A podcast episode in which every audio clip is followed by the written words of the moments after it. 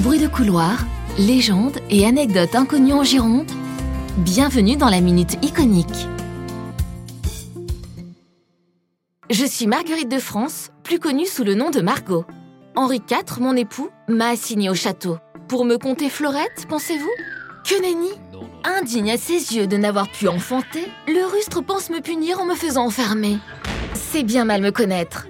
Cette place, pourtant distante de plusieurs jours de carrosse des fastes de la cour, est devenue pour moi un vrai lieu de séjour.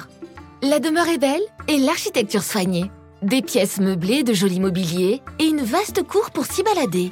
Depuis les élégantes fenêtres, je peux même contempler le parc arboré. Mais de nature mutine, il a fallu que je fouine. J'ai traîné mes velours et usé quelques broderies, de galeries en coursive, de couloirs en logis. Par le plus grand des hasards, j'ai découvert un passage secret pour me conduire tout droit au-delà des murailles pour de jolies échappées. Ainsi, le séjour forcé est devenu prison dorée. Mais c'est moi à présent qui en détiens la clé. Si je croise un jouvenceau, l'escapade romantique pour un rendez-vous galant dans ma grotte devenue mythique, loin des regards indiscrets, sera appropriée. J'emprunte ensuite dardard le petit passage discret. Je me retourne à Cazeneuve, direction la chapelle, prier en fervente catholique les péchés inavoués. Prenez-vous dans mes pas, allez contempler ma grotte, témoin de mes amours clandestines. Le château de Cazeneuve et les jardins sont classés et mes fautes pardonnées.